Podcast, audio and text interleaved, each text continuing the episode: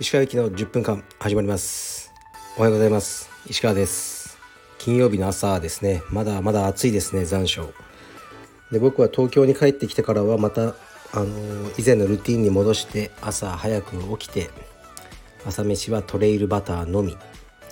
で昼飯はあもうね玄米納豆卵めかぶだけとかねそういう生活に戻りました。やっぱりこういう生活が好きですね僕は。気持ちいいというか。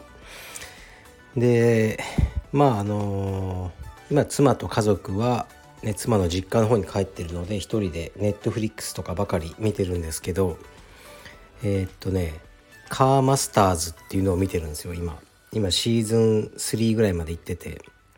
これがあのむちゃくちゃ面白いですね。リアリティショーでこうまあホットロッドというか車をねこう改造して、ね、依頼された車をでそれをこう売るようなこうお仕事ありますよね。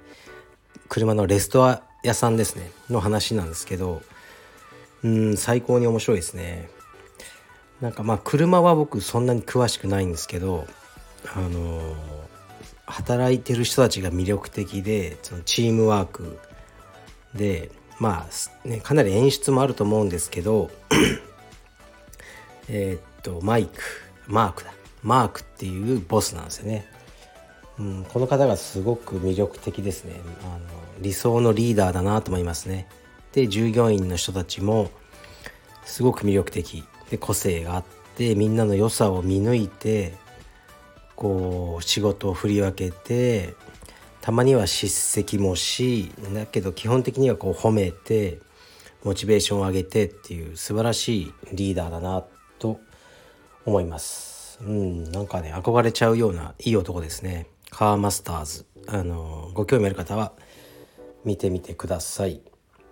はい。まあ東京はちょっとコロナ落ち着いてきたのかなっここ3日間ぐらい感染者下がってピークアウトしたんじゃないかな。実効再生数も1を切ってましたね昨日。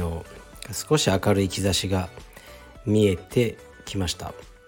もうここからは何ですかね日本は多分もうゼロコロナとか無理なんで出口戦略を考える時にうーんまあ投げやりになってるわけじゃないんですけども慣れていくしかないと思うんですよね。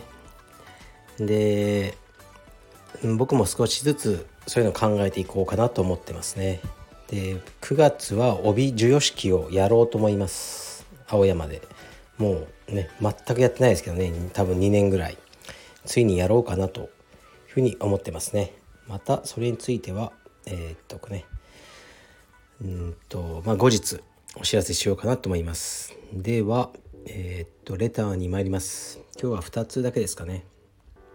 石川先生お疲れ様です。いつも楽しく拝聴しています。子供が高校生くらいになり恋人ができたと分かったら子供に向かって、えー、何か言いますか？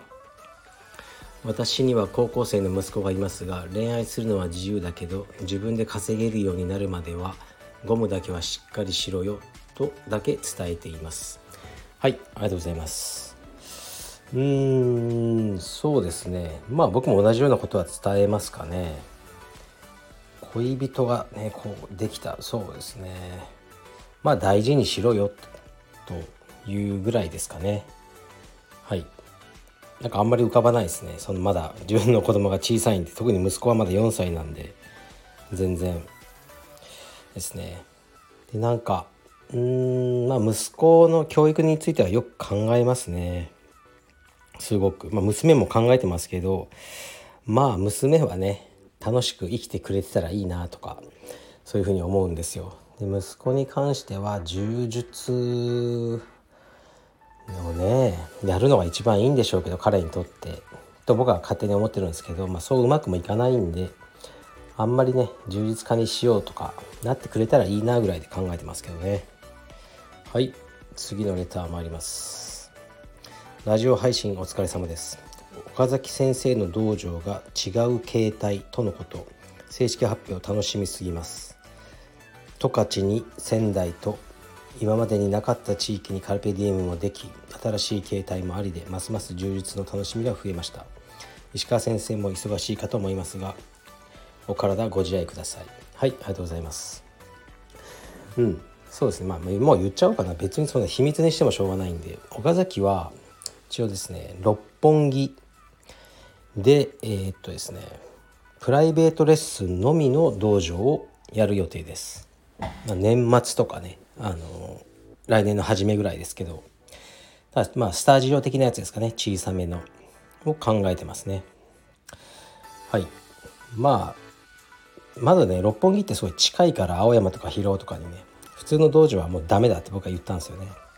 っていうのもありだけどなんかねもうこの東京の中心部にあのねいたがるんですよね。田舎者によくある傾向じゃないですかね。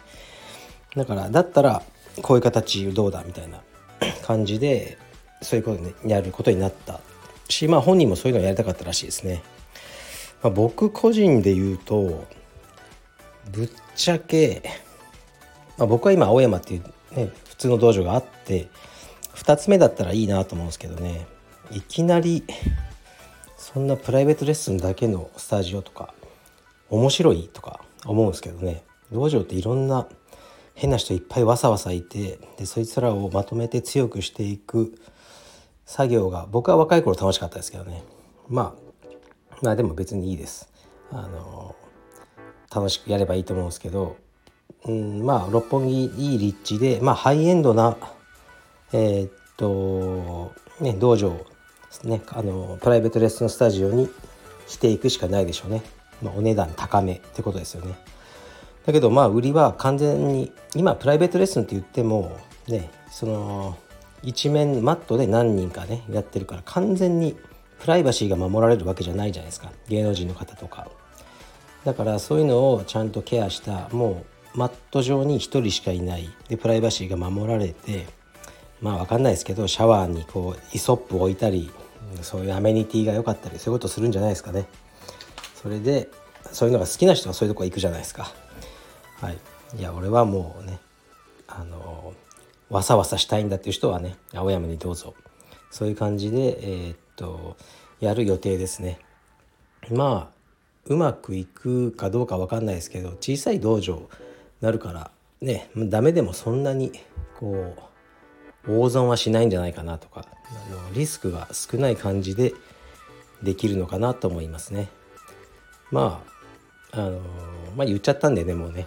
あのいろいろ聞いてみてください。相手に何か計画してたりはするようですけど。